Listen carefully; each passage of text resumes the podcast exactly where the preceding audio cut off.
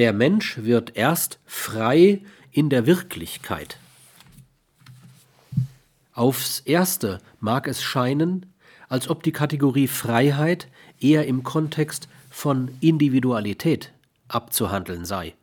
Das aber scheint mir falsch zu sein, denn Person wird erst frei in Welt, in Gesellschaft, in Geschichte, in ihren Fragen über Grenzen hinaus.